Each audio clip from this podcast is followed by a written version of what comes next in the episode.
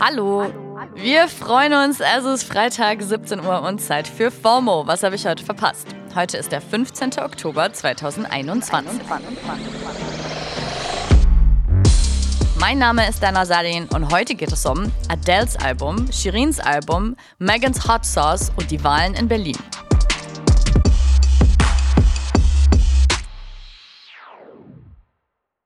Also sorry, an einer Frau kommt man heute einfach nicht vorbei. Adele hat heute ihre erste Single nach fünf Jahren veröffentlicht. And people are living. Das Internet ist voll von Tweets, Memes und digitalen Freudensprüngen, beziehungsweise was, was ist das Gegenteil von Freudensprüngen eigentlich? Trennen, trennen einfach. Easy on Me ist nämlich gewohnt big, dramatisch und emotional. Also ganz Adele halt. Fans waren ja etwas beunruhigt, dass sie durch die ganzen Veränderungen in ihrem Leben, also ihr neuer Look, ihre Scheidung, ihr Umzug aus England nach LA, jetzt auch einen komplett neuen Sound liefern würde. Aber nö, alles gut. Wir sind jetzt natürlich alle sehr gespannt auf das Album 30, was Mitte November kommen soll.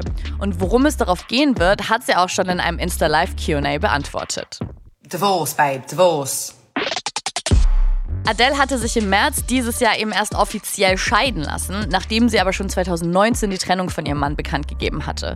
Der Albumtitel bezieht sich wieder auf ihr Alter aus der Zeit, in dem das Album entstanden ist, so wie er auch schon 19, 21 und 25 davor. Am selben Tag wie Adeles Album soll jetzt übrigens auch wirklich das neue Album von Shirin David kommen. Sie hat gestern auf Insta verkündet, dass Bitches brauchen Rap offiziell fertig ist, nachdem es ja eigentlich schon im September erscheinen sollte. Es mussten ja auch schon einzelne Singles schon verschoben und Videos neu gedreht werden. Shirin hat sich den Knöchel gebrochen. Ja, es war a lot. Aber nun scheint alles safe. 15 Titel, zwei Features, eins davon mit Shindy und einem Track, der neun Minuten lang ist. Okay. Während Shirin sich also vom Ice-T wieder der Musik zuwendet, ventured Megan Thee Stallion wiederum in neue Geschäftsbereiche. Die Rapperin hat gerade auf Twitter verkündet, eine eigene Hot Sauce in Zusammenarbeit mit der Fastfood-Kette Popeyes zu releasen. Und nicht nur das. Zur Ankündigung hat sie außerdem geschrieben, dass sie in Zukunft auch eigene Popeyes-Filialen eröffnen will. Your Girl is now a Franchise Owner. Dem fließenden Übergang vom Hot Girl Summer zum Hot Girl Fall steht also nichts mehr im Weg. Und man muss dazu sagen, wenn man nicht so genau weiß, warum in Deutschland alle Eistee machen, macht Megans scharfe Soße schon Sinn. Hot Sauce, die es eben meistens zu Soul Food wie bei Popeyes dazu gibt, ist ein Staple der Südstaaten, wo Megan ja auch herkommt. Also spätestens seit Beyoncé's I got hot sauce in my bag, swag. Auf dem Song Formation ist Hot Sauce schon ein bisschen iconic geworden und irgendwo Identifikationsmittel oder sogar Zeichen von Empowerment einer Region, die in den USA eben meistens eher belächelt wird. Ganz Deutschland belächelt ja auch absolut zu Recht die Wahlen in Berlin, bei denen einfach sehr, sehr viel schiefgelaufen ist.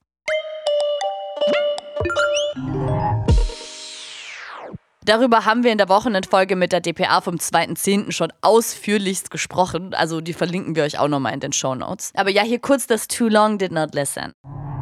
Bei der Wahl gab es selbst für Berliner Verhältnisse ordentlich Chaos. In fast 10% der Wahllokale gab es Unregelmäßigkeiten. Also falsche oder gar keine Stimmzettel, ewige Schlangen, Wahlzettel für unter 18-Jährige und so weiter. Die zuständige Wahlleiterin Petra Michaelis ist dann auch recht schnell zurückgetreten und hat jetzt angekündigt, dass sie selbst Einspruch beim Verfassungsgerichtshof gegen ihre eigene Wahl einlegen will.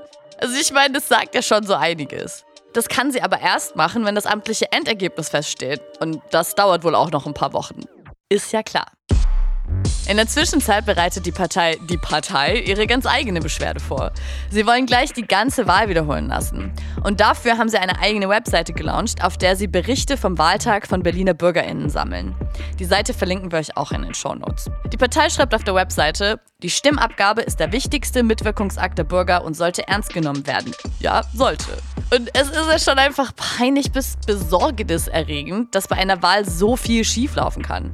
Man kann an der Stelle aber auch erwähnen, dass der Parteichef Martin Sonneborn gerade auf Twitter seine Tour als Satiriker angekündigt hat. Also wenn er Rapper wäre, würde man direkt denken, dass es bei der ganzen Aktion vielleicht um Promo dafür geht. Aber ist er ja nicht. Deswegen geht es bestimmt nur um unsere Demokratie. Oder wie Martin Sonneborn selbst immer sagt, Zwinker-Smiley.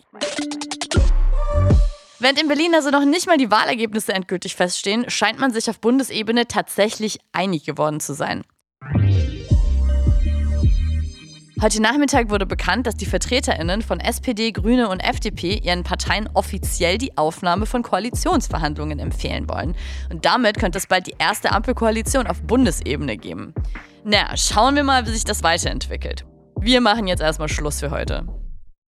Das war's mit FOMO und wir hören uns morgen wieder zur Wochenendepisode hier auf Spotify. Da schauen wir uns das Thema Stealthing mal genauer an. FOMO ist eine Produktion von Spotify Studios in Zusammenarbeit mit ACB Stories. Folgt uns auf Spotify.